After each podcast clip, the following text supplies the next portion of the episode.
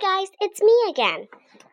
So, um, today I'm just talking about what I read yesterday. So, yesterday was mostly about, um, like Aldo and other family fun nights. So, here Amy Amazing is going to read you two more pages, okay? Chapter 2 The Waiting Game. After Aldo's car had left the parking lot, I decided to go see Gigi. She's the guinea pig in Miss Mac's first grade class. Og, I'm going to check on Gigi, I said, but I won't be gone long because she has to get to sleep. I'm happy, happy, happy that hamsters don't sleep all through the night because that's the time I have my That's the time I have my biggest adventures. I'm only sorry that Og worries about me when I'm gone. I jiggled my lock that doesn't lock and scurried and scurried across the table. I took a deep breath and slid down the table leg to the floor. I scrambled across the room and crawled under the door, then raced down the darkened hallway to room 12. Once I was inside, I hurried to by the table by the window.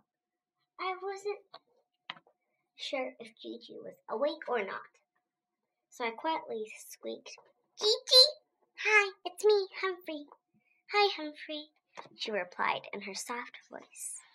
I'm positively thrilled that I can understand Gigi.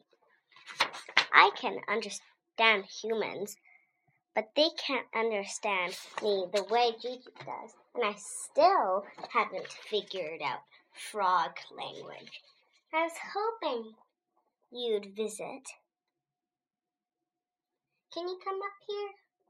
Getting to the tabletop is always dangerous, but I grabbed onto the blinds cord, which hung almost on the floor, and slowly swung higher and higher until I could let go and leap onto the table near Gigi.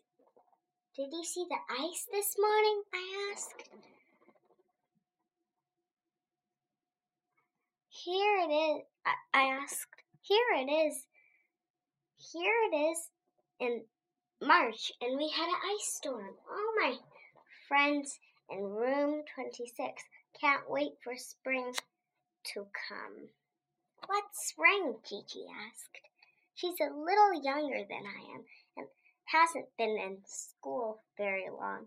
It's what comes after winter, I explained. It gets warmer and greener and things start to grow again. Oh, Gigi said. I don't know about those things. You will, I assured her. Just play, pay attention in class. Miss Mac is a great teacher.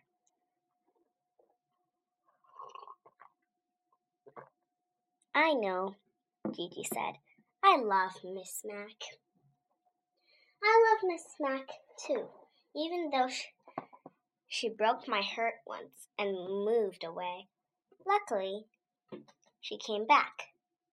She's not my teacher anymore, but she still visits me sometimes. Gigi suddenly yawned. Sorry, Humphrey, she said. You know I go to bed early.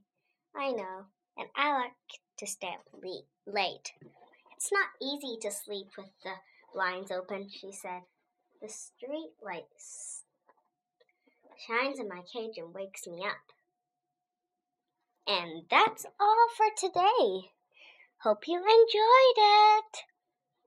Now, this time, I am going to tell you a joke. Knock, knock. Well, imaginary person says, Who's there? And then I say,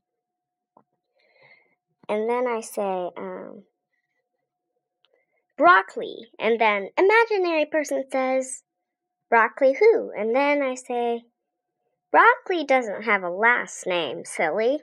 And then we both crack up and laugh. Ha ha ha ha ha. I just hope it's you who's the imaginary person. Hee hee tee hee.